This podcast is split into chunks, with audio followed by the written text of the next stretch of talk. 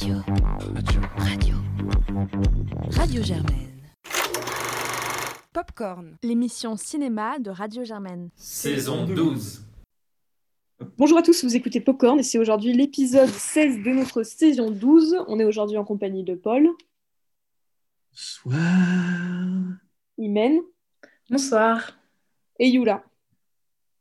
Bonsoir. Et donc aujourd'hui, on s'est réunis pour vous parler d'abord de deux films sortis en streaming récemment. On va commencer par l'histoire personnelle de David Copperfield de Armando Iannucci, sorti donc euh, sur Amazon Prime, et ensuite le assez remarqué Malcolm et Marie, sorti sur Netflix de Sam Levinston. Et puis ensuite, euh, pour partir euh, sur, des films sortis un peu plus anciennement, on a décidé de faire une petite rétrospective à thématique Les Hauts de Hurlevent, puisqu'on va décider de vous parler de deux adaptations du roman d'Emily Brontë. D'abord Les Hauts de Hurlevent de Andrea Arnold, sorti en 2011, puis ensuite la version de 1988 de Yoshihide Yoshida. Mais on a décidé d'abord de bah, revenir pour une fois sur une question d'actualité, euh, en vous parlant évidemment de, cette cérémonie euh, qui ponctue euh, l'année de cinéma française, à savoir les Césars, qui aura lieu le 12 mars, présidée par Roche Dizem et, et animée par Marina Foïs dont on a décidé de revenir un peu déjà parce que bon voilà dans les nominations euh, c'est assez euh, un certain nombre de films font consensus dont certains films que nous on a beaucoup aimés l'année dernière à commencer par euh, les choses qu'on dit les choses qu'on fait fait, qui était dans le classement des plusieurs des chroniqueurs euh, ici, qui a eu 13 nominations, et Adieu les cons et euh, Été 85, dont on n'a pas vraiment parlé puisqu'il est sorti cet été, mais qu'on est plusieurs à avoir euh, plutôt aimé, qui ont eu tous les deux 12 nominations. Autre surprise, c'est Antoinette dans les Cévennes, qu'on avait aussi bien aimé et qui clairement a, eu un succès plutôt inattendu par rapport au, au, format, du film, mais qui là se retrouve avec huit nominations. Et puis Adolescente, euh, donc de Sébastien Lichit, qui a six nominations, dont euh, le meilleur film, ce qui est plutôt rare pour un documentaire, et donc vaut ici le coup d'être euh, nominé. Et puis, on aussi, on peut sortir mon petit favori, qui est De Gaulle, qui a notamment une nomination pour le meilleur acteur, Lambert Wilson, ce qui est évidemment salué par l'ensemble des chroniqueurs ici. Qu'est-ce que vous en pensez de, ce palmarès? Le grand drame, c'est qu'évidemment, on juge avec, tu le dis, il y a beaucoup de films qui se retrouvent avec 10, 12, 14 nominations.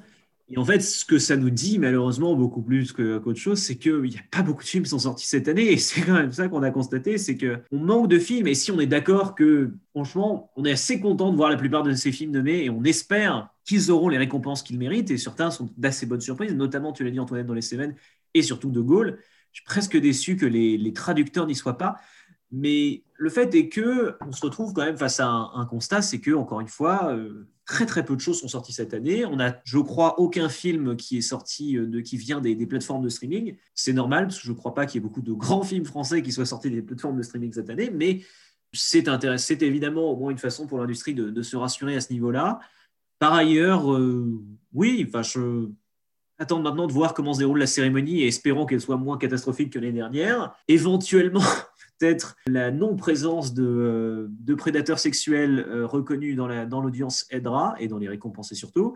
Par ailleurs, euh, bah, moi j'espère que Albert Dupontel va récupérer tous ses prix, bien que j'en ai dit pas tant de bien que ça quand il est passé chez nous. J'espère, je n'ai pas vu euh, des choses des choses qu'on fait, donc pas en parler, mais il y a pas mal de films où je serais assez heureux de, voir, euh, enfin combien, désolé, combien de récompenses. Donc euh, oui, c'est une cérémonie comme une autre, c'est c'est un peu la première pour nous cette année. On va voir comment elle se déroule avec toute cette affaire de Covid évidemment. Elle présagera peut-être, enfin pas tant que ça, des, possibilités qu'aura le, Festival de Cannes, qui comme on le sait depuis plusieurs semaines a été décalé.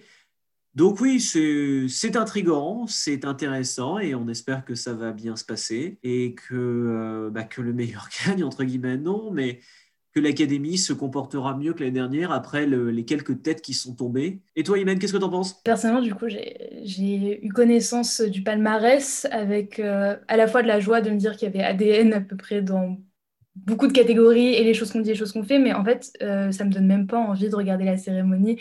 Et c'est vrai que je me suis rendu compte que la lassitude et le dégoût que j'avais pu ressentir l'année dernière n'étaient pas passés, et ce qui fait que j'ai la sensation de, ne plus donner en fait une, une, valeur aussi grande au César dans la prescription de bons films euh, de par euh, les, les, prix qu'ils peuvent décerner, qui me donnent pas spécialement envie ni de curiosité en fait de savoir, allez, est-ce que ça va être été 85 pour trois prix et les choses qu'on dit, les choses qu'on fait pour dix autres. Après, c'est Marina Foïs qui présente, c'est écrit par Blanche Gardin et par Laurent Lafitte, donc je me dis que ça peut éventuellement être un moment distrayant, mais pareil, en fait, en condition Covid, comment est-ce que ça va se passer? Est-ce qu'il y aura probablement pas de spectateurs, pas de spectatrices? Donc j'ai hâte de voir aussi comment est-ce qu'il sera inventé à ce niveau-là, mais c'est pas non plus l'impatience que je pouvais avoir les années précédentes et surtout en vue de, ce qu'ils ont fait en fait des chefs-d'œuvre qui étaient nommés l'année dernière, qui étaient beaucoup plus grands, j'ai trouvé beaucoup plus pertinents parce qu'on a eu une année aussi passionnante en 2019 et malheureusement en 2020, bah, comme tu l'as dit, Paul, c'est juste à l'image de cette année qui a été euh, assez euh, diminuée. Et toi, Yula? Je pense que vous avez dit euh, la, plupart des choses, c'est que en effet, ça va être compliqué, surtout que bon, ce qui est positif, c'est qu'ils ont gardé le César des lycéens qui sera remis le 31 mars, mais je sais que d'habitude, le public est beaucoup plus engagé. Le César des publics a été annulé. Néanmoins, je pense qu'après la catastrophe de ce que c'était l'année dernière, ça peut que être mieux. Et surtout, euh, voilà, je pense que ça n'a pas été une année facile, même pour ces réalisateurs. Donc, euh, même si leurs films, euh, bon, c'est vrai qu'ils sont nominés plusieurs fois et que la diversité est moindre, je pense que voilà, c'est une année particulière et ce sera pris en compte. Et euh, voilà, s'ils gagnent ces prix-là à plusieurs reprises, c'est vrai que c'est moins palpitant pour le public, mais pour eux, ça, ça a dû être quand même une année compliquée.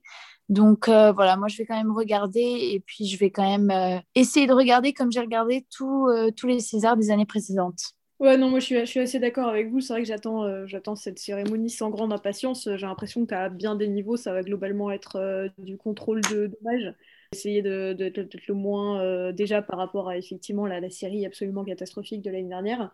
Et puis aussi, euh, bah, c'est pas anodin, on va avoir des, on va avoir une cérémonie qui a priori a de bonnes chances de se dérouler à un moment où les cinémas n'auront toujours pas réouvert. Euh, et ça, c'est bon, bah voilà, c'est très très loin d'être anodin. Et c'est vrai qu'ils l'ont un peu mentionné dans leur com autour des Césars en disant qu'ils veulent rendre hommage aux, films qui ont réussi à sortir, euh, qui ont réussi à sortir malgré tout. Je ne sais pas comment ils vont considérer euh, bah, tous ceux qui, toute cette industrie qui, qui s'est globalement trouvée complètement mis en pause pendant, pendant bah, presque six mois. Donc voilà, autant ça peut être plutôt positif euh, parce que bah, éventuellement pour, les films qui vont être récompensés et qui euh, du coup vont peut-être ressortir ensuite parce qu'ils ont, ils ont eu un temps de, de, sortie assez faible, vont pouvoir du coup avoir un coup de pouce supplémentaire pour, euh, pour leur sortie en salle, enfin s'ils ressortent, donc ça ça pourrait être assez positif. Mais, euh, mais voilà, globalement, c'est une situation euh, très difficile euh, pour les Césars. Et effectivement, voir comment est-ce qu'ils arrivent à rendre la cérémonie d'ensemble pas trop malaisante, même s'il n'y a pas de public ou, qu'en tout cas les contacts sont probablement limités. bon, enfin voilà, donc je suis plutôt curieuse de voir comment est-ce qu'ils vont s'en sortir avec toutes ces contraintes là. Et c'est vrai qu'effectivement, je pense que on est pas encore, on est encore au milieu d'une crise, en tout cas pour l'industrie du cinéma. et donc, voilà, ils ont, ils ont une tâche euh, qui est très très loin d'être euh, très très loin d'être facile. Bon, ben voilà, pour une fois qu'on a abordé euh, une question d'actualité, ça reste quand même assez, pessimiste, même si bah, on verra bien comment ça se déroule là. Donc le 12 mars, moi je fais quand même un peu confiance à, à Marina Foyce. Mais sur ce, on vous propose donc euh, de partir sur bah, le, programme de cette semaine et on va commencer par l'histoire personnelle de David, Copperfield, de David Copperfield, dont on écoute tout de suite un extrait de la bande-annonce.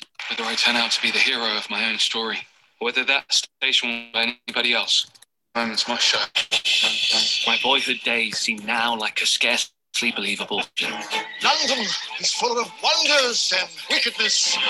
And it's ours, David, to go wherever we choose. Well, I'm not down there. Creditors make that road impossible. Two tailors and a Claire, c'est toi qui nous le présente. Oui, alors euh, donc euh, l'histoire personnelle de David Copperfield, c'est un film qui a été réalisé par Armando Iannucci et qui est sorti sur Amazon Prime et qui nous raconte euh, l'histoire de David Copperfield, donc qui est adapté du roman de Charles Dickens et qui donc est ce personnage qui va raconter sa vie dans un, Londres des années du 19e siècle, de sa vie d'orphelin, de personnages plus ou moins fantasques, donc en, rencontrant une galerie de personnes plus désantées les uns que les autres. donc là, globalement, l'histoire est assez euh, enfin à moins de vous résumer précisément ce qui se passe avec chacun, je pense que je peux m'arrêter là sur la, sur la présentation de l'histoire. Je pense que je peux aussi mentionner son casting puisqu'il est assez, même curieusement, je dirais, fourni. Au-delà de Dev Patel qui joue le rôle titre, on trouve aussi Peter Capaldi, Tilda Swinton, Hugh Laurie, Ben Louis Shaw, par exemple. Donc voilà, un casting plutôt fourni pour ce film. Eh bien, qu'est-ce que tu en as pensé, Paul? Il faut savoir d'abord, en étant parfaitement honnête, c'est une question d'intégrité journalistique, voyez-vous, que je n'ai pas lu David Copperfield. Donc euh, ça, c'est un premier problème. Le deuxième problème qui se pose, c'est que j'ai vu ce film avec un fanatique non seulement de ce livre, mais en plus un fanatique de Dickens qui non seulement était capable de me citer à la ligne près certaines parties du roman, mais en plus est capable de me citer à la ligne près chacun des romans de l'auteur, et qui donc a passé, lui, un très très bon moment devant. Parce que pendant deux heures, il, s'extasiait des réécritures, des propositions visuelles, des personnages qu'il connaissait si bien, de toute cette ambiance. Et moi, du coup, qui n'ai pas vu David Copperfield, et regardé le film et me suis dit, hmm, c'est chiant. Voilà, non, j'exagère un peu, j'en fais des caisses, j'en fais, je, m'appuie sur la, ma déclaration. Mais là où je veux en venir, c'est qu'au-delà du projet entre guillemets référentiel, d'entre-soi, c'est un film en fait qui s'adresse essentiellement à un public qui aurait lu le livre. Et de ce point de vue-là, je pense que c'est un film intéressant. C'est un film très référencé qui considère que globalement tout le monde connaît par cœur cette histoire et qui de ce point de vue-là est très sympathique. Maintenant, pour quelqu'un qui ne l'a pas vu, ça n'a pas grand intérêt, qui ne l'a pas lu, pardon, ça n'a pas grand intérêt. Pourquoi? Parce que c'est une histoire de 700 pages résumée et reprise et entre guillemets subvertie, mais subvertie de telle sorte que seule une personne qui sait ce qui est censé arriver puisse vaguement comprendre ce qui se passe. Mise en scène par, il faut le dire, un des meilleurs satiristes de ces, dernières années, qui quand même a écrit, outre La mort de Staline, qui était une adaptation, donc on peut presque que lui envoyer, enlever les crédits là-dessus, qui a écrit The Fake of It et Vip, qui sont deux séries absolument impressionnantes de subtilité et en même temps de génie narratif et comique, qui ici, je trouve,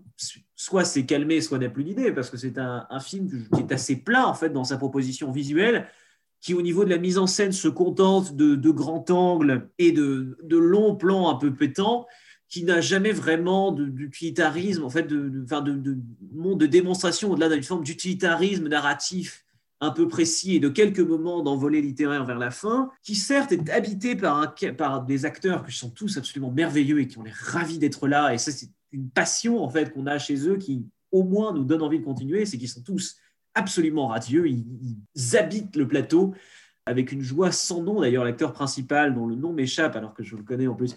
Et Dev Patel. Comment? Dev Patel, oui, Dev Patel, voilà. Dev Patel, il est délicieux, vraiment absolument délicieux dans, son rôle de, Dickens, hein, de David Copperfield, qui, qui, qui s'élance dans la vie. Il est souriant, il est merveilleux. Euh, tous les acteurs sont formidables.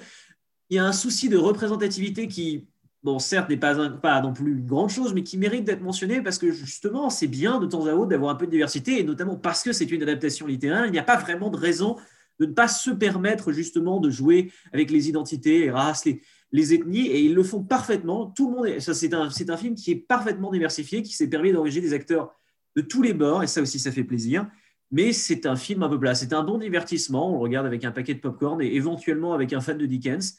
Sur le long terme, c'est pas incroyable. Qu'est-ce que tu en as pensé, Claire? Bah écoute, j'en pense que je t'envie, parce que j'ai, moi non plus, je ne connaissais absolument pas l'histoire de, enfin, le livre de Dickens, et c'est vrai que j'aurais bien aimé euh, le voir avec quelqu'un qui la connaissait, ou moi-même la connaître d'ailleurs. Hein parce que euh, j'ai pas passé un. Enfin, je, me suis assez ennuyée en fait. Hein, euh. on sent que c'est un film qui. Enfin voilà, je trouve qu'il y a une certaine fantaisie, euh, notamment dans les décors. Voilà, il y, a un bel effort de créer une, certaine poésie. Effectivement, tu l'as dit, tous les acteurs s'éclatent et on voit bien que eux, pour le coup, c'est vraiment des passionnés de l'œuvre qu'ils sont en train de mettre en scène. Et, ça se voit, moi, mais moi, pour le coup, voir ces acteurs, ça m'a plutôt donné envie. Surtout ne connaissant pas les, personnages qu'ils étaient en train d'incarner et qui, qui j'imagine sont mythiques euh, j'avais du mal pour le coup à comprendre bon bah voilà pourquoi on donnait à des vraiment euh, à vraiment partager cet enthousiasme là si ce n'est que bon bah voilà ça fait ça fait quand même euh, plaisir à voir. Mais bon à, la limite ça je peux je peux n'en vouloir qu'à moi-même. Là où j'en veux par contre au film c'est que effectivement on sent que c'est enfin d'après ce que toi tu me racontes Paul je me demande si du coup L'intérêt est surtout dans les références et les renvois qu'il va faire à l'œuvre d'origine, parce que je trouve qu'en tant que tel, il se contente plutôt euh, d'enchaîner les péripéties sans vraiment rien raconter. Et, c'est vrai que voilà, au-delà de bah, raconter juste cette histoire de David Copperfield, et donc euh, faire un peu un enchaînement de péripéties, de passer d'un personnage à l'autre, des personnages qui par ailleurs sont tous très excentriques, euh, très divertissants, très attachants, etc. Mais j'ai pas l'impression que non plus ça a essayé de raconter quelque chose, d'avoir quelque chose qui dépassait un peu ce, propos primaire qui est bah, voilà l'histoire de David Copperfield et pour ça ça m'a plutôt ennuyé en fait. Surtout que encore une fois, je pense que j'ai effectivement loupé beaucoup du divertissement et du plaisir qu'on pourrait avoir à, bah, assister à une adaptation d'une histoire qu'on connaît beaucoup, qu'on connaît bien. Donc je pense que je suis complètement passée à côté du film en fait. Et effectivement, c'est un film pour les, les amoureux de l'histoire d'origine. Alors du coup, je pense que ça, en tout cas en France, représente peut-être un public euh, un peu restreint, mais, euh, mais qui fait que moi j'en suis, euh, j'en ai vraiment rien à dire en fait. Hein. Je l'ai vu il y a une semaine, je me souviens plus de plus grands passages, plus beaucoup de passages, si ce n'est des envolées lyriques de Peter Capaldi, ce qui à la limite ça faisait toujours plaisir. Mais au-delà de ça, vraiment un peu RAS quoi. C'est plutôt plat dans sa mise en scène et dans son propos, donc j'ai pas eu grand chose moi qui, qui, qui m'accrochait je suis globalement d'accord avec toi. Oui, effectivement, ce qu'on constate, c'est qu'il y a un entre-soi qui est plus irritant qu'autre chose quand on n'a pas vu l'œuvre. C'est-à-dire qu'effectivement, on fait des petites références. Ça ressemble en fait à. Je, faisais des références. Je parlais hier de, enfin, la dernière fois, pardon, de The Dig en expliquant à quel point je trouvais que ça ressemblait essentiellement à un, téléfilm de la BBC. Et bien là, je trouve que ça ressemble à une de ces séries comiques de la BBC, très anglaise, très très référencé, que, auquel on ne pige pas un mot, ou qui remplit de références, notamment les séries sur Shakespeare euh, me viennent en tête, qui évidemment pour, nous passent pour la plupart complètement au-dessus de la tête, en tout cas euh, en version originale. Et je pense qu'il y a un peu de ça, c'est-à-dire que c'est un film écrit par évidemment des passionnés de l'œuvre, mais qui ne s'intéresse qu'à ces gens-là, et qui effectivement pour des gens qui n'ont pas lu David Copperfield, et qui ne considère pas David Copperfield comme un grand monument de littérature, ce qu'il est à par ailleurs, mais c'est un peu compliqué de, suivre le propos. Et effectivement, tu l'as dit, la mise en scène est un peu plate pour le sujet, trop euh, télévisuel. L'imagerie est trop excessive, le côté un peu rose bonbon, pop m'insupporte toujours autant, et là, il est partout. Bon, à part le fait que je suis, on est très content de voir tous ces acteurs. Tu as parlé de Lewis Capaldi, Tilda Swinton est merveilleuse, Hugh Glory, que je n'avais pas vu depuis extrêmement longtemps, Hugh Glory, qui là est merveilleux vraiment plaisir. Il a une énergie dans le rôle qui est, géniale. Même Benedict Wong, que je suis, dont je ne suis pas forcément un grand fan, est assez merveilleux. On, s'amuse beaucoup, mais euh, à moins d'avoir effectivement une encyclopédie sur pattes à côté pour nous expliquer pourquoi c'est une merveilleuse référence, euh, rien quoi. Non, mais ouais, je suis, je suis, je suis vraiment d'accord avec toi. Donc, euh, je pense qu'il fait pas beaucoup d'efforts pour, euh, pour vraiment se mettre à niveau. Euh, se mettre à niveau. En fait, je, me suis, j'ai un, peu l'impression d'être dans la position de ces personnes qui n'ont jamais lu Harry Potter et découvrent les films et se disent, mais en fait, on comprend rien et c'est nul. J'irai, j'irai pas jusqu'à ça là-dessus, mais, mais c'est vrai qu'étant parfaitement étrangère à l'histoire, moi, je, ça m'a pas plongé dans cet univers comme ça aurait pu le faire, d'avoir un effort qui soit peut-être un peu moins dans la référence pure. Alors, euh, donc je suis, je suis d'accord avec vous, l'inculte que je suis, j'ai cru que c'était sur euh, David Copperfield, le magicien, mais pas du tout. Donc, pour vous dire que euh, c'est vraiment... mais après, je l'ai regardé avec plaisir et, et, je pense que Claire, tu disais que justement, c'est comme tu comparais à Harry Potter, quelqu'un qui n'a pas lu Harry Potter et qui regarde les films. Eh bien, moi, je suis de ces personnes qui a regardé Harry Potter sans lire les films. Et encore aujourd'hui, je ne suis pas une grande fan de Harry Potter parce que je n'ai pas compris. Euh, euh, voilà, je pense qu'en en, lisant un livre, on comprend tellement plus que ce que le film a pu apporter ici. Par contre, ce qui était vraiment euh, bien, c'était vraiment ce jeu des couleurs dont tu as parlé, Paul. Bon, ben voilà, je pense que vous aurez à peu près un avis euh, assez clair sur l'histoire personnelle de David Copperfield. Euh, globalement, si vous avez lu le bouquin, foncez-y à sans hésitation. sinon, bah, essayez au moins de lire peut-être un résumé ou quelque chose comme ça avant, ou de tout simplement vous plonger dans les livres d'œuvres de Dickens, ce qui est à mon avis jamais une mauvaise idée. Mais sinon, on va passer au deuxième film de la sélection, donc Malcolm et Marie, dont on écoute tout de suite un extrait de la bande-annonce.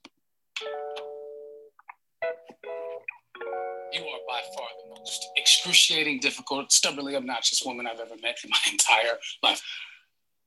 I fucking love you. Oh, he's so sensitive. He's romantic. Betty Sweet, right?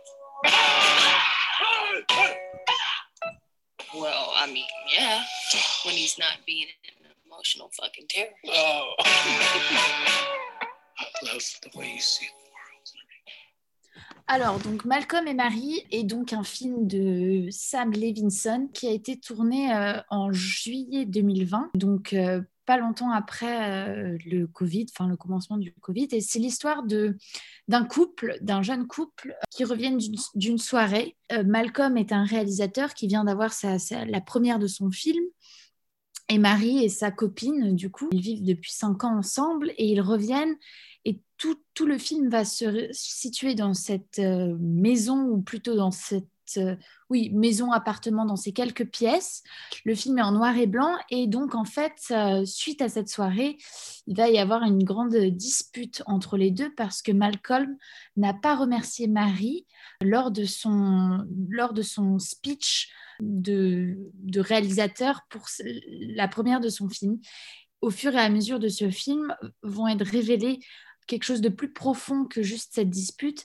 Donc, euh, ces deux amoureux vont devoir euh, affronter certaines réalités sur leur couple tout au long de ce film. Et ça va prendre des tournures inattendues. Alors, Imen, qu'est-ce que tu en as pensé de ces tournures euh, inattendues? Alors, moi, je suis un peu mitigée sur le film, honnêtement. Du coup, je vais commencer par ce que j'ai trouvé admirable, qui est déjà la gestion de la contrainte, puisque, comme tu l'as dit, là, en fait, ça a été tourné entre le 17 juin et le 2 juillet de cet été, juste après l'annulation du tournage d'Euphoria. Il devait commencer euh, le tournage de la saison 2 d'Euphoria, ça a été annulé. Du coup, le réalisateur a écrit ce scénario en six jours et l'a tourné dans la foulée. Et je trouve que, du coup, cette contrainte, en fait, euh, de la pandémie, qui a influé sur un tournage de seulement 12 personnes est assez bien utilisé. Euh, et euh, on se retrouve en fait euh, avec un récit assez rythmé, avec une tension qui est assez tenue, je trouve, sur les 1h45, en sachant que, comme tu as dit, Yula, c'est seulement du dialogue entre deux protagonistes qui sont dans un huis clos dans une grande villa d'architectes en Californie. Le film est tourné en noir et blanc, il a été tourné en 35 mm, donc ce qui donne aussi quelque chose d'assez sublime à l'image. Et les, les, acteurs sont complètement sublimés, enfin ils sont vraiment filmés comme si c'était des demi-dieux, c'est assez impressionnant à voir et on sent vraiment toute presque la fascination en fait que le réalisateur a pour ses acteurs dans sa façon de les filmer. J'ai trouvé que c'était assez bien écrit, que c'était surtout extrêmement bien interprété en fait. Je pense que ce film est vraiment une, une prouesse d'acteur puisqu'il incarne ce texte qui est quand même très touffu. C'est que du dialogue, mais ils arrivent à l'incarner de manière organique et euh, tous les gestes sont hyper naturels, ce qui fait que j'ai trouvé ça extrêmement crédible et que honnêtement, euh, j'ai passé un bon moment et que j'étais happée.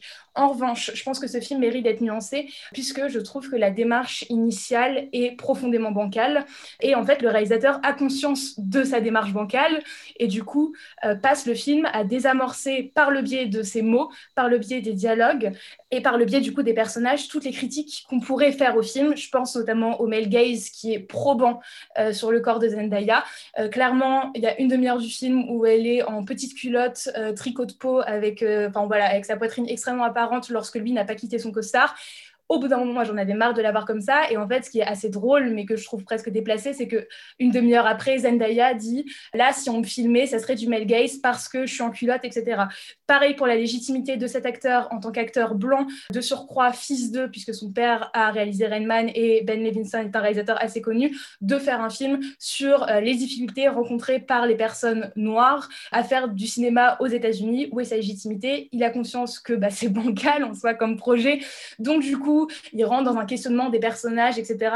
Et en fait, euh, bah, c'est bien beau, du coup, d'avoir conscience de ces points de faille, mais pourquoi est-ce qu'on les met? Du coup, ça m'a posé d'autres questions. Mon problème aussi est sur le fait que quand on regarde l'affiche de ce film, l'affiche française, c'est marqué Malcolm and Mary, et en bas, c'est marqué L'amour fou. Sauf que pour moi, en fait, ce film n'est pas du tout une histoire d'amour, mais c'est juste une histoire de dépendance affective qui est assez malsaine, qui est assez toxique, et on compense en fait tout ce que, toute la violence du vocabulaire, il n'y a pas de violence physique, mais la violence psychologique et du vocabulaire est juste affligeante et on compense tout ça par des je t'aime et du coup je trouve ça profondément problématique à nouveau. Bref, euh, j'ai passé un assez bon moment. Je trouve que c'est une prouesse d'acteur qui est quand même intéressante et qui mérite d'être vue. Mais pour moi, il faut pas du tout prendre ce film au premier degré. Il faut pas le voir comme une belle histoire d'amour. Il faut pas le voir comme un truc hyper avant-gardiste parce que ça présente du coup tous les mots des, réalisateurs afro-américains. Je pense que ça mérite vraiment d'être réfléchi sous différents prismes. Mais après, euh, ça reste un bon film à voir. Et toi, Paul, qu'est-ce que tu en as pensé? Bah, La musique est pas mal. Ouais, la musique est géniale. La musique est pas mal. Euh, ils ont l'air de s'amuser. Hein. Euh, franchement, moi je trouve, je trouve, euh, je pense que Washington est l'un des plus beaux acteurs de sa génération et donc moi le mettre en débardeur, ça me dérange absolument pas. Donc ça c'est super. Par ailleurs, plusieurs problèmes. Bon, déjà c'est assez répétitif. C'est ce qui c'est-à-dire que ça marche par phase, ça se répète, ça continue dans les mêmes doutes en fait, et on revient sur les mêmes affaires en boucle dans ce scénario de, de détricotage en vrai de, entre guillemets, de ce couple qui ne va nulle part, euh, il y a cette volonté, tu as dit, tu m'apprends que le scénario a été écrit en 7 jours, tourné en 12. Ça ne m'étonne pas. C'est évidemment la, volonté d'économiser, de, d'utiliser finalement cette, ce lieu unique, ce, discours très théâtral, ce débat qui est, qui est aussi entre l'hyper prosaïque et le, et les aspirations prétentieuses, toujours désamorcées, comme tu l'as dit, du, personnage du, réalisateur de Washington, de Malcolm, qui, s'éternise et qui fait des discours de 10 minutes sur le fait que tous les critiques sont des enculés et qu'il devrait arrêter de se réinterroger là-dessus. Et il se permet ce discours, et puis après, immédiatement, il le désamorce en expliquant que tout cela vient d'une prétention.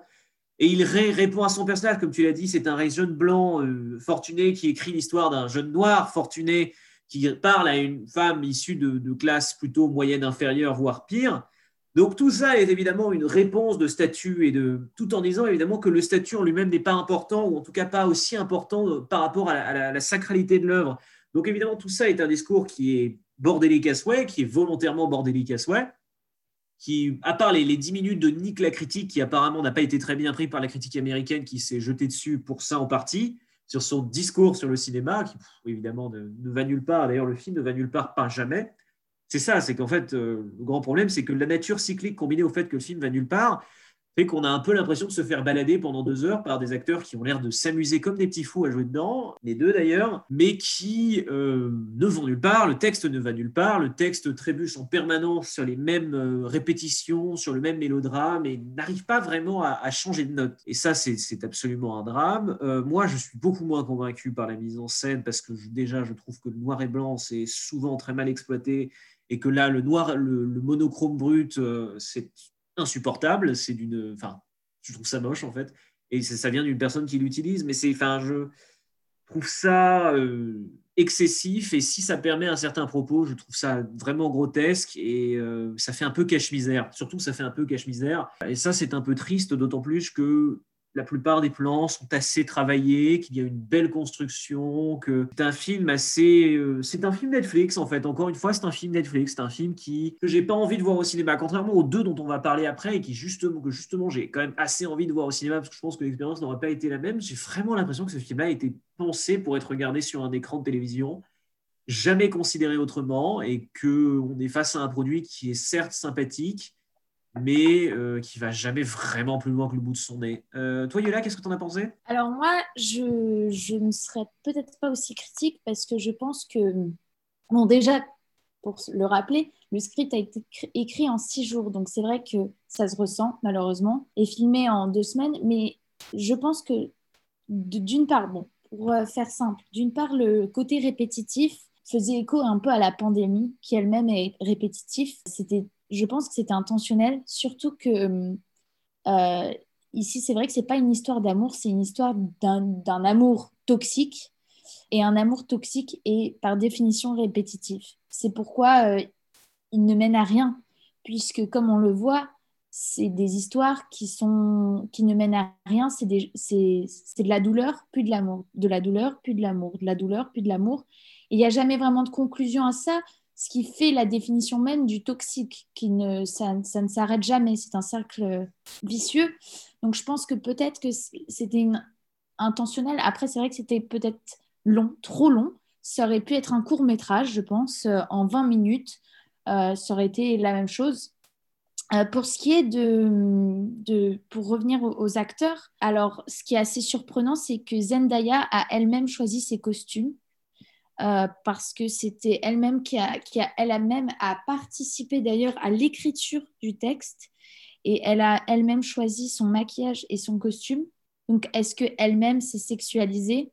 Peut-être bien. Donc, euh, ou peut-être que justement, elle, elle, euh, et, j'ai trouvé ça surprenant aussi parce que la plupart du temps dans, dans ce film, elle rigole du fait que, que, son, que son copain filmait l'actrice dans son film, il l'a filmée en montrant sa poitrine et qu'elle trouvait ça euh, très euh, sexuel alors qu'elle-même était très sexualisée. Mais comme c'était dans un espace euh, peut-être privé, peut-être qu'elle montrait qu'en fait on peut être sexuel sans être sexuel. Je ne sais pas si ça a du sens, mais le fait qu'elle-même ait choisi ses costumes montre que peut-être qu'il y avait une intention de ne pas sexualiser cette scène du tout, même si ça pourrait l'être. Après, moi, j'ai trouvé très intéressant le côté, euh, ben, quand c'était filmé, comment c'était filmé. Donc, c'était filmé comme une, ça pourrait être une pièce de théâtre, finalement.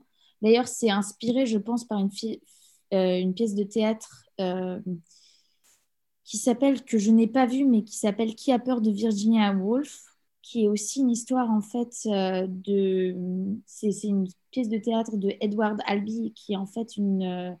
c'est sur un couple aussi qui, en fait, va être dans un huis clos et qui va se disputer suite à une soirée.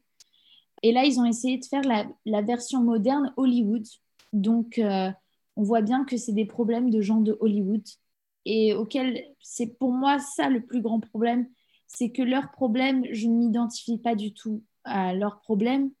Le problème du couple toxique, peut-être, mais le problème du couple dont le mari, dont le copain ne dit pas merci à un discours, ça ne me parle absolument pas. Le problème du.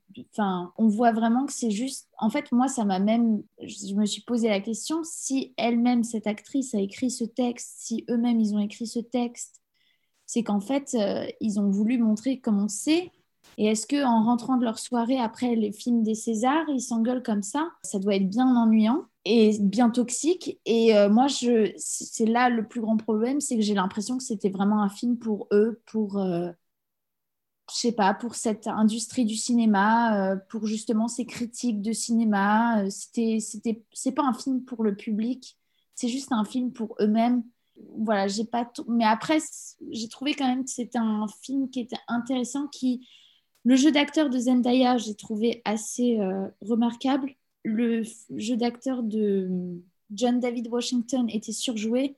Comme tu l'as dit, Paul, c'est des monologues après monologues. Il y a très peu d'échanges. C'est très violent. Mais euh, bon, après, c'est le concept d'une relation toxique. Et je pense que c'est ce qu'il voulait montrer. Mais c'est une relation toxique dans un monde de riches d'Hollywood auquel. Euh, voilà, moi je ne m'identifie absolument pas et je pense que la majorité des gens ne s'identifient pas. Le problème qu'on dise que je suis une top modèle, c'est quelque chose qui ne va jamais m'arriver et c'était clairement un des problèmes de Marie. Donc c'était vraiment euh, leur engueulade, c'était des choses que, qui, je pense, qui parlent beaucoup à ces gens de ce milieu-là, mais qui parlent très peu à moi. Donc voilà, regardez-le peut-être si vous êtes euh, dans cette industrie ou si vous, mais sinon, euh, je, ou si vous voulez explorer une relation toxique pendant une heure et demie. Bah après, c'est vrai que ça reste quand même un film Netflix qui est quand même regardable plus que Bronx. Donc voilà, je ne sais pas si vous voulez rebondir sur ça. Euh, honnêtement, moi je pense que tout n'est pas à jeter et qu'il y a certaines choses. Alors, oui, c'est vrai que c'est un peu un truc d'entre-soi et de faux problèmes. Après, je trouve que certaines choses qui soulèvent dans le fond sont pertinentes, notamment dans le personnage de Marie, en fait, qui m'a beaucoup plus intéressé que lui et son ego trip euh, pendant des tirades de 45 minutes.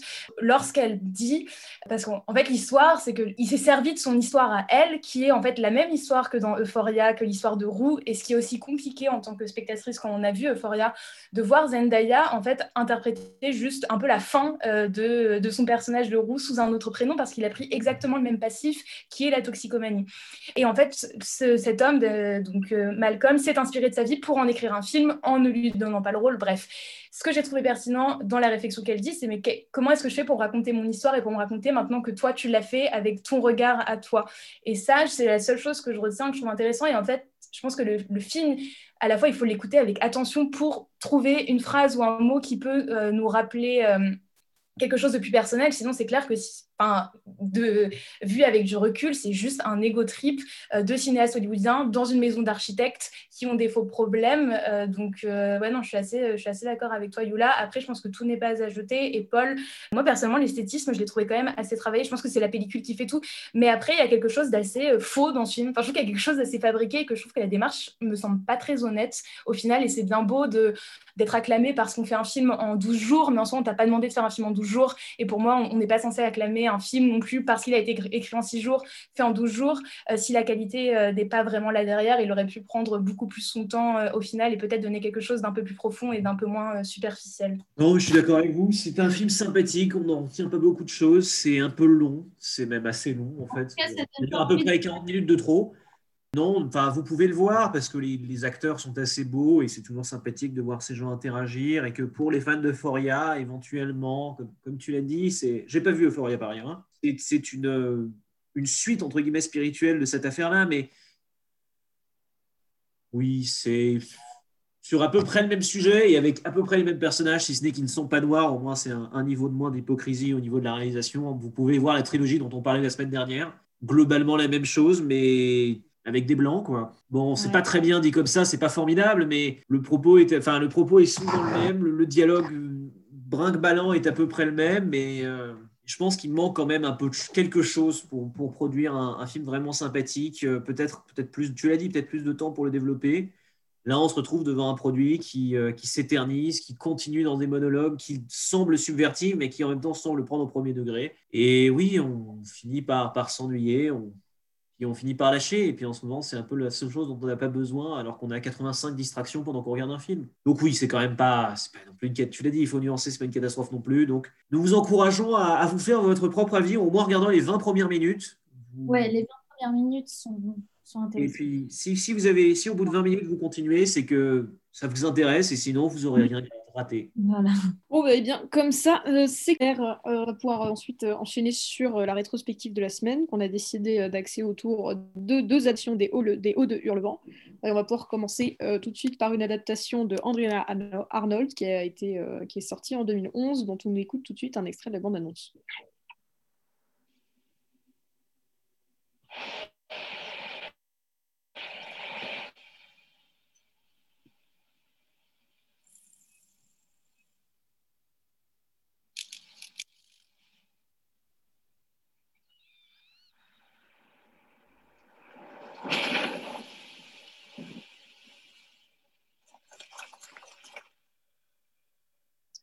Bon, alors, une bande-annonce qui n'est peut-être pas euh, très bavarde sur le, sur le film, mais bon, après, l'histoire, pour le coup, est assez connue. Mais alors, Imen, euh, qu'est-ce que tu en as... Enfin, non, pardon. Et c'est Imen euh, qui nous le présente. Oui, donc je pense que la bande-annonce était assez équivoque euh, en vue du film. Après, pour l'histoire, c'est euh, une, adaptation, comme tu l'as dit, du roman d'Émilie Brontë. Donc ça se situe dans l'Angleterre 19e siècle et euh, un homme qui s'appelle Monsieur Earnshaw, qui est un fermier des Landes du Yorkshire, en fait, élève seul ses deux enfants, Hindley et Cathy. Et un jour, il recueille un jeune vagabond qui va baptiser lui-même Escliffe. Et Cathy et Escliffe vont avoir un lien très rapide qui va se tisser entre eux lorsque Escliffe est profondément rejeté par l'autre frère du coup de cette fratrie euh, nouvelle, Hindley. Et donc on est sur un, assez long euh, déroulé d'action entre ces deux protagonistes-là, puisqu'Arnold se consacre vraiment sur leur relation à eux deux dans ce cadre particulier qui est euh, cette campagne anglaise de la fin du 19e siècle. Paul, qu'est-ce que tu en as pensé? Alors, qu'est-ce que j'en ai pensé? Bah, Moi, il faut savoir que ça fait très longtemps que je n'ai pas relu Léo de Hurlevent, mais j'en ai une très, très, un très très bon souvenir, surtout parce que c'est un livre qui est particulièrement excessif. C'est un livre où les passions s'enflamment dans tous les sens, où tout le monde se fait du mal, où tout va mal, où, qui s'enfonce dans une forme de gothique un peu ubuesque et éberlué, qui honnêtement est très satisfaisant. Et donc, c'est très intéressant parce que c'est un livre qui est très très dur à adapter, qui est très profondément littéraire et qui surtout nécessite justement un excès de la mise en scène d'une façon ou d'une autre pour incarner ce qui est en fait l'essence pour moi de ce récit. Là, on a deux propositions assez différentes, on va le voir, mais qui, je pense, sont toutes les deux assez intéressantes dans leur exploration de ce thème. Euh, celui d'Arnold s'est concentré sur le sensible.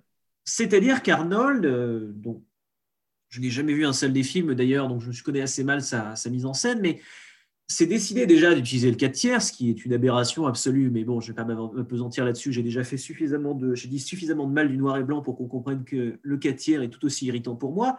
Bon, elle décide d'utiliser le 4 tiers, de resserrer la perspective au maximum et d'appuyer avec une caméra systématiquement à l'épaule, avec un, avec un piqué très fort et avec une sensibilité immense, de sorte à ce qu'on ne voit jamais n'être qu'une infime fraction de l'écran, de se concentrer sur le sensible, c'est-à-dire la perception permanente de chacun de ces personnages, la compréhension de l'univers au travers de chaque petite chose, de chaque mouvement, de chaque évolution.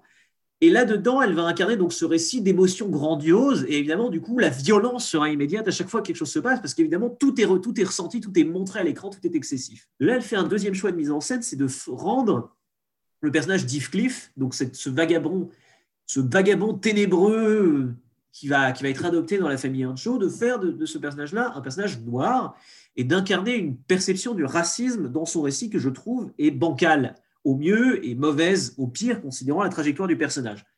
Donc ça, c'est un aspect dont il faut parler, qui peut être important parce qu'il est mis en scène le racisme. C'est le racisme d'Hindley, entre guillemets, qui va le pousser justement dans cette rejection, et c'est un racisme qui va se faire sentir dans tous les personnages du récit, notamment l'éventuel euh, mari de Catherine, qui de même se comporte comme un aristocrate prétentieux et intolérant. Donc c'est quelque chose qui est important dans les relations parce qu'elle redéfinit les relations violentes qu'ont ces personnages aussi par ce prisme-là. Et je trouve que de ce côté-là, c'est un échec. Parce que ce n'est pas traité avec la moindre subtilité et je ne pense pas qu'il aurait pu faire, enfin je ne dis pas qu'il aurait pu faire d'une façon, mais vraiment à l'écran, ça ne donne pas grand-chose. Ça, c'est un premier problème. D'autre part, le grand problème de cette hypersensible, c'est qu'en fait, elle n'arrive pas, je trouve, et ça c'est, je pense, c'est discutable, mais elle n'arrive pas vraiment à avancer dans ces thèmes au-delà de cette hyper-perception des choses et qu'elle perd en quelque sorte beaucoup des personnages pour se reconcentrer sur le parcours de ce Heathcliff. Et si évidemment Catherine reste un grand personnage et qu'elle en fait quelque chose d'assez beau, elle n'arrive jamais vraiment à obtenir la lumière entre guillemets qu'elle mériterait. Et ça, c'est quelque chose que étonnamment j'ai beaucoup vu dans les, critiques professionnelles quand je faisais le tour internet, c'est ce grand personnage de Catherine. Et j'ai pas vraiment eu cette impression. J'ai trouvé justement qu'elle est un peu délaissée par le récit au profit de, de Heathcliff, qui est en soi est un choix artistique, mais qui du coup fait qu'on perd une partie de cette dynamique de violence au-delà euh, des douleurs immédiates. Néanmoins, et je me reprendre là-dessus, le fait est que euh, je trouve que cette hypersensibilité permet de bien rendre une partie de la violence du récit et que là-dedans, c'est une réussite. Et à certains moments, c'est une réussite. Le deuxième grand problème, c'est que je pense que c'est un film qui est fait pour être montré au cinéma, qui est fait pour être vécu comme une expérience de cinéma, qui est construit comme tel, et qu'en dehors d'une salle de cinéma, on perd beaucoup de choses, notamment au niveau du montage du son, au niveau du déroulement de l'image, au niveau du montage de la vidéo, et que ça, c'est un peu un drame. Néanmoins, je pense que, bien que ce soit une expérience qui ne m'a pas complètement convaincu, pour tout un tas de raisons, comme je vous l'ai dit, c'est un film intéressant et c'est un film qui nécessite toute votre attention, donc regardez-le euh, dans les meilleures conditions possibles. Claire, qu'est-ce que tu en as pensé? Bah, J'ai eu un avis qui est assez similaire au tien, donc je pense que je vais, je vais beaucoup répéter. Euh, effectivement, le principal euh, parti pris pour moi, il est dans ce film euh, et par rapport à cette histoire, que comme toi, j'ai un moment lu, mais il y a longtemps, donc j'en avais assez peu de souvenirs. C'est dans sa forme, voilà, donc tu l'as dit, ce 4 tiers qui enferme, enfin c'est vraiment un 4 tiers voilà, pour enfermer ces personnages dans l'image, pour nous faire étouffer dedans, pour aucun moment. c'est une caméra qui est par ailleurs caméra à l'épaule, très mouvante et qui nous, nous, nous ancre au sol et qui à aucun moment euh, se détache d'un côté absolument euh, organique et presque, voilà, des fois on a l'impression que les personnages sont presque en train de pourrir sur pied euh, dans cette espèce d'humidité terreuse de, l'Angleterre. Donc, donc voilà, ça c'est quelque chose qui en fait une œuvre vraiment brutale et qui carrément, enfin qui est complètement à l'opposé d'une représentation qu'on a souvent du film d'époque, qui est dans, dans, un classicisme un peu propre et très sage, Là, c'est là, c'est bah, là, c'est brutal, c'est sensible, c'est euh, on ressent tous les coups, qui en fait quelque chose de, au final, euh, très immersif. Et bah, voilà, tu l'as dit, mais effectivement, le fait de le fait de, de, ne pas voir ça au cinéma, enfin, c'est effectivement quelque chose qui est fait pour être vu en salle ou en tout cas pour être vu euh, d'une traite sans aucune perturbation, pour vraiment vivre bah, ce, côté tout à fait, enfin, ce, film comme une expérience sensorielle, parce que c'est comme ça qu'il est construit.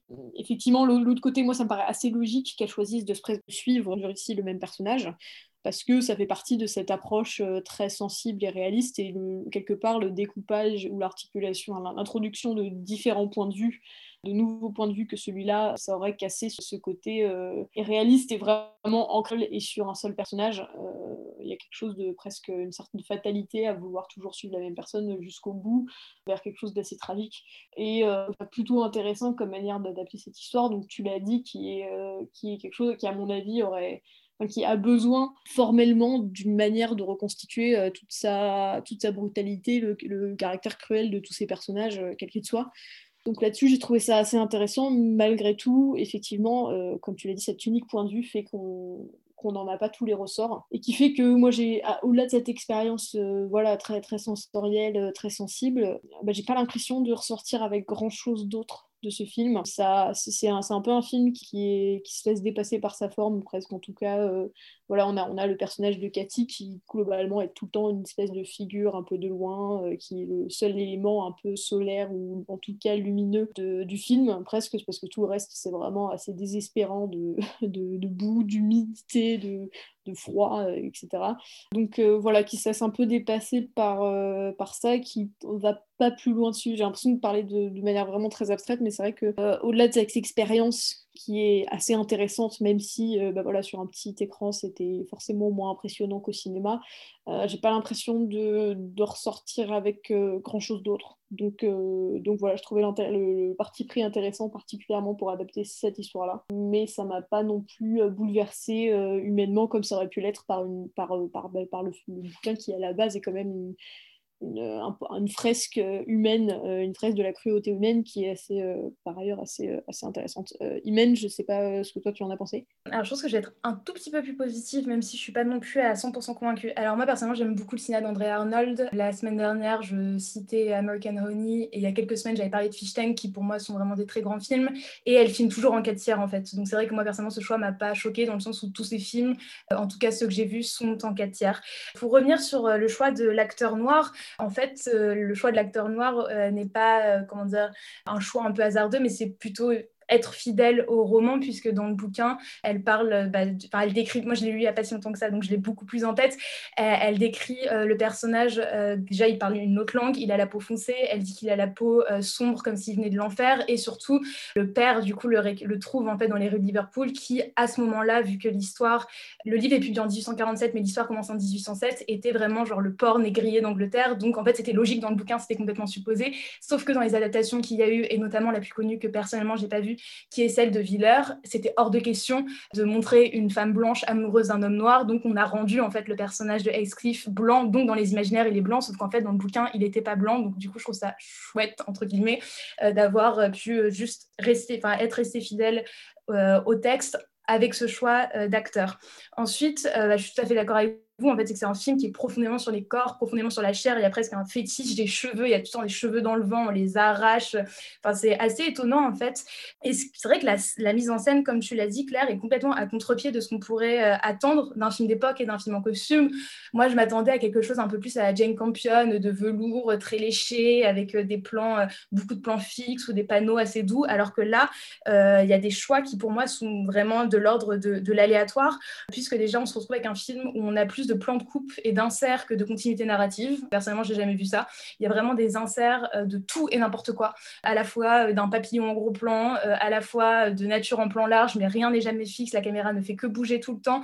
Il y a des plans de coupe, on, on voit même pas ce que c'est. L'acteur est noir, on le fout dans le noir, on l'éclaire pas. Enfin, il y a des choses comme ça qui sont un peu insensé et qui à la fois pour moi participe au fait que bah, l'objet est vraiment quelque chose d'unique mais qui m'ont un peu sorti euh, du film euh, notamment dans le fait que la temporalité est pas du tout claire.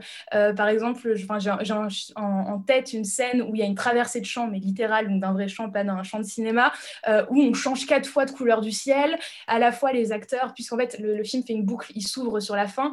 Donc après on a un flashback où les acteurs sont plus jeunes puis après vieillissent.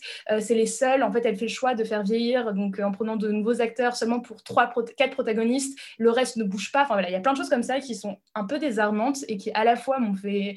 C'était presque un amusement en fait de voir à quel point elle, ne répondait à, aucune règle, mais ça m'a plu et ça, ce qui m'a plu surtout en fait, c'est vraiment ces, ces, corps qui se touchent et qui se cherchent. Et je trouve qu'elle a vraiment réussi à retranscrire cette fougue du roman et cette sensation de vraiment avoir trouvé son âme sœur et de quelque chose d'assez inexplicable euh, dans leur lien que je trouve assez pertinent. Donc honnêtement, j'ai moi, j'ai passé un, bon moment. Euh, la seule chose qui m'a un peu euh, agacée, euh, c'est la maltraitance animale qui est omniprésente dans, dans ce film.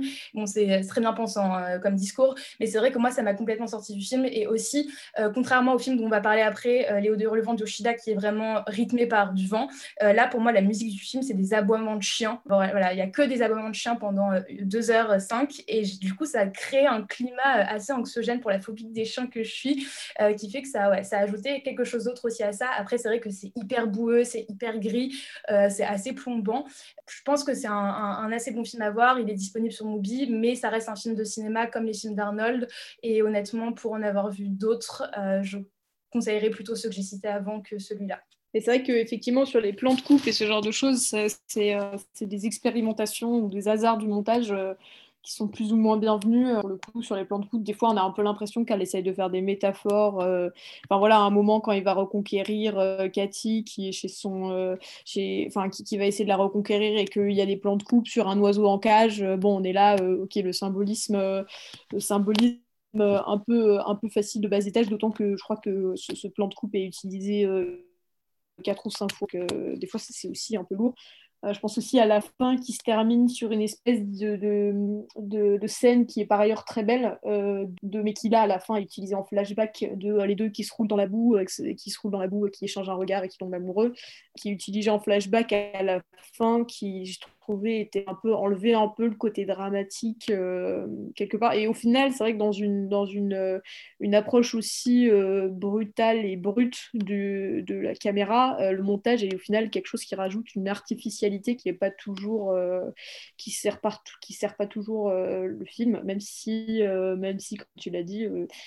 c'était ça, ça, rajoutait ça donnait une épaisseur parfois qui était un peu assez intéressante je ne sais pas si tu veux conclure sur ce film. Ben, c'est quand même un, film très intéressant. Encore une fois, euh, si vous êtes suffisamment privilégié pour pouvoir le voir dans des très bonnes conditions, faites-le.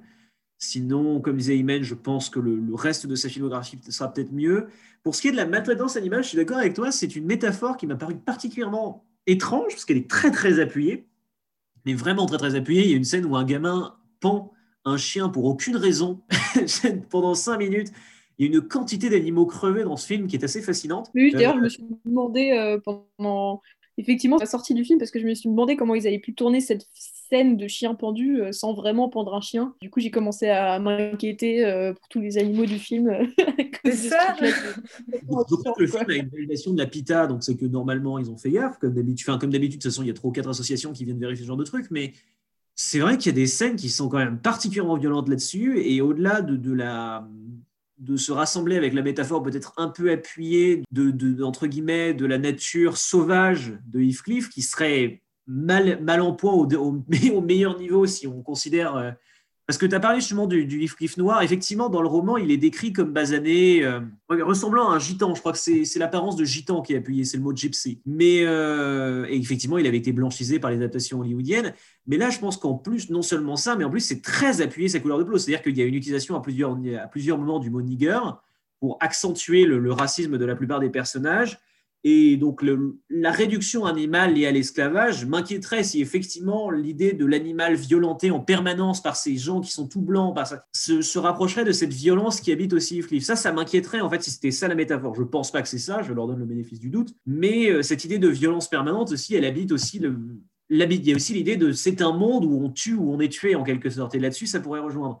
En tout cas, c'est une métaphore que je trouve un peu, un peu confuse. Mais pour conclure, c'est quand même un très beau film. C'est une proposition qui est intéressante, qui a le mérite d'être de, sortir de la moyenne et qui, je pense, d'être beaucoup plus fidèle au roman que euh, la majorité des adaptations entre guillemets classiques et bien faites euh, et très euh, hollywoodienne du récit, parce que justement, le plus, le plus la mise en scène se permet de, se retenir pour démontrer une partie du récit, le plus elle s'adapte entre guillemets au texte, le moins elle gagne en, en, en fidélité, je pense, à, l'esprit du roman.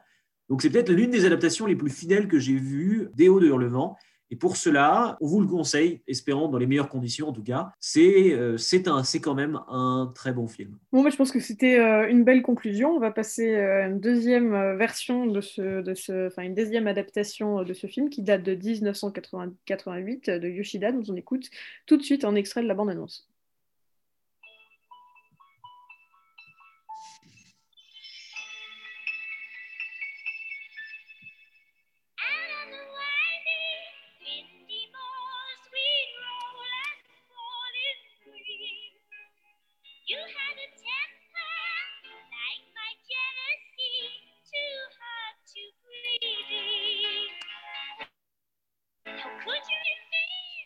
bande-annonce. je crois qu'on aura eu euh, deux bandes annonces euh, extrêmement euh, explicites, en tout cas, qui vous aident bien à comprendre l'histoire.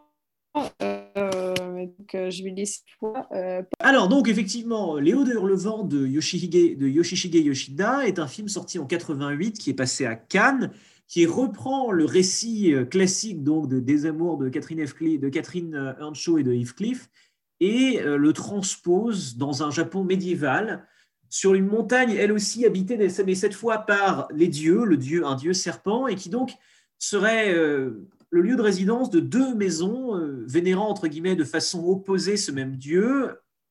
Et dans l'une d'entre elles, le père, entre guillemets moine en chef, euh, se retrouve un jour à adopter à la capitale donc un, jeune enfant qui donc serait Heathcliff, qu'il appelle, ici Onimaru, donc ressemblant entre guillemets à un démon. Et de là s'ensuivent, entre guillemets, des difficultés qui, sans, les, exactement y ressembler, sont dans une grande part, évidemment, repris de la structure narrative des Hauts de Hurlevent. Mais toi, Imen, qui l'as vu, qu'en as-tu pensé? Alors, pour être tout fait honnête avec vous, j'ai vu aujourd'hui, donc je pense qu'un film pareil euh, a besoin de mûrir un peu en soi avant de. Voilà, là c'est vraiment une critique un peu à chaud. J'admets tout à fait l'univers fascinant de ces montagnes. Comme tu l'as dit, il y a une dimension, euh, donc déjà c'est transposé au Moyen-Âge, donc ça donne une âme et des problématiques qui sont complètement autre que euh, 19e siècle. Et euh, il y a aussi ce rapport au, sacré qui est absolument pas présent euh, ni dans le bouquin, euh, ni dans l'adaptation précédente qu'on a, qu'on a évoquée. Donc il y a quelque chose qui m'a fasciné dans le film de par son esthétisme. Il y a une photogénie cinématographique qui est complètement assurée et j'ai trouvé qu'il y avait un sens du rythme qui était assez maîtrisé. Le film dure plus de deux heures, mais malgré tout, j'ai trouvé que c'était complètement maintenu et j'ai apprécié, même si pour moi la dernière demi-heure était de trop, puisqu'en fait, contrairement à Arnold et à la plupart des adaptations des Hauts du Hurlevent, en général, les cinéastes font le choix de s'arrêter après la mort de Catherine.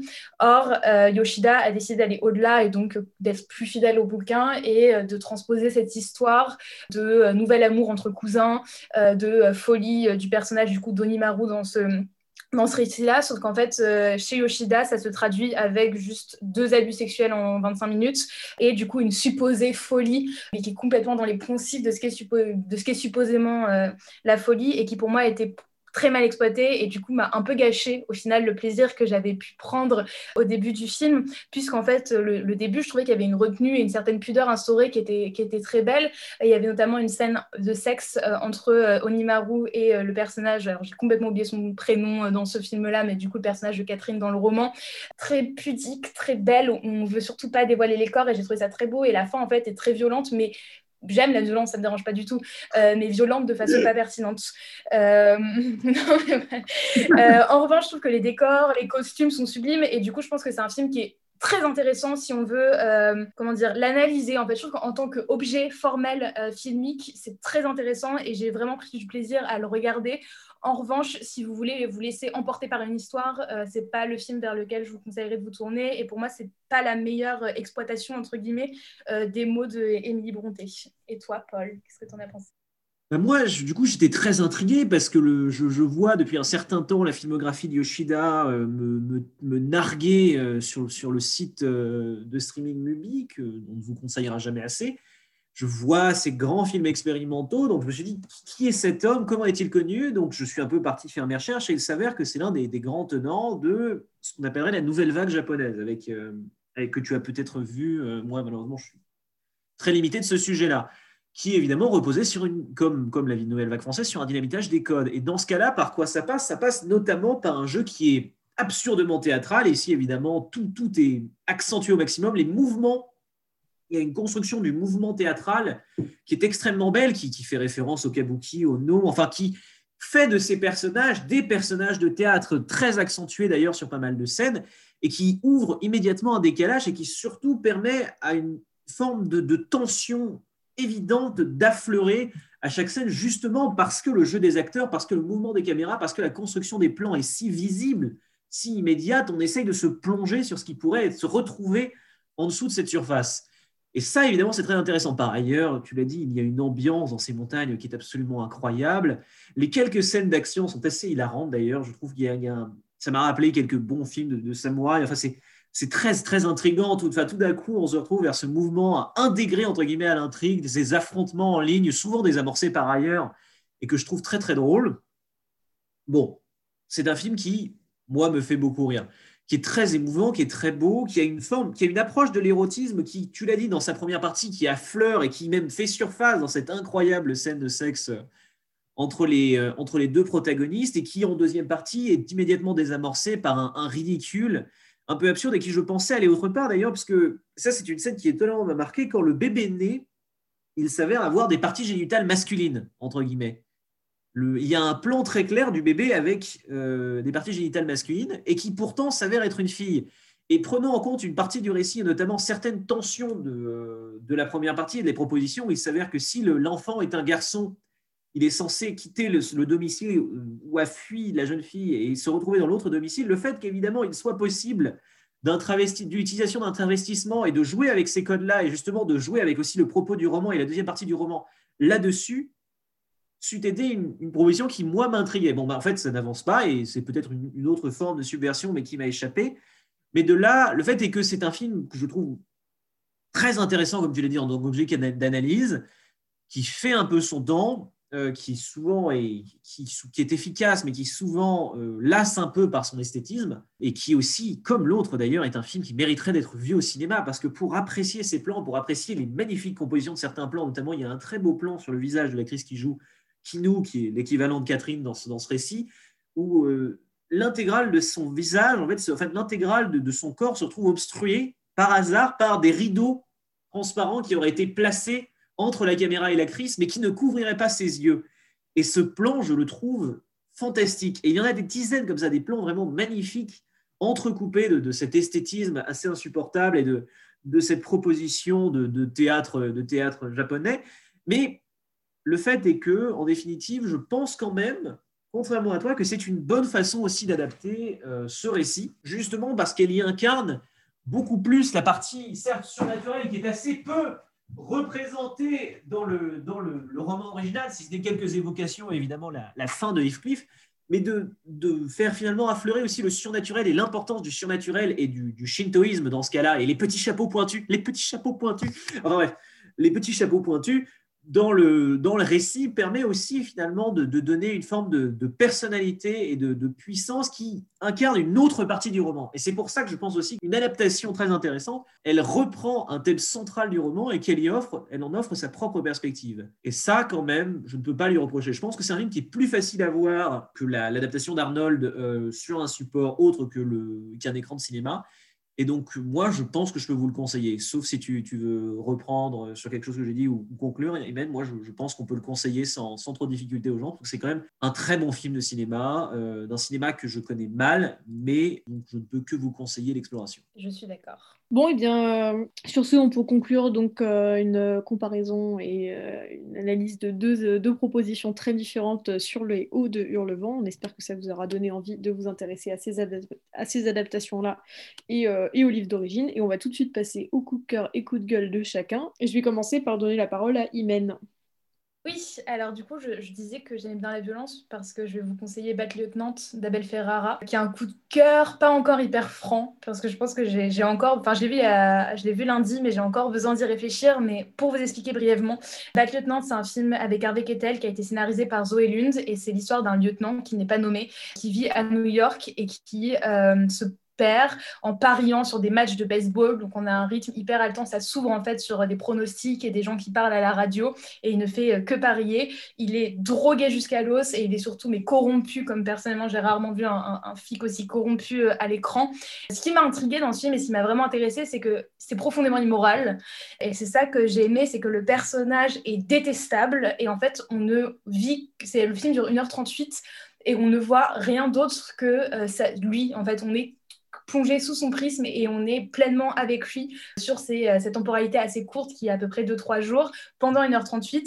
Mais malgré tout, en fait, il y a une fascination qui émane de ce film et je pense que c'est lié aussi au fait que le film a été tourné en 18 jours en décor naturel, euh, donc ce qui fait une, immersion qui est complètement totale et ce qui est intéressant aussi, bon, euh, c'est qu'en fait, Abel Ferrara, Harvey Keitel, en fait, se droguaient pour de vrai sur le tournage, donc du coup, on voit un effet assez concret qui n'est pas du tout fabriqué et qui fait que ça donne une interprétation assez extraordinaire. En revanche, c'est hyper violent.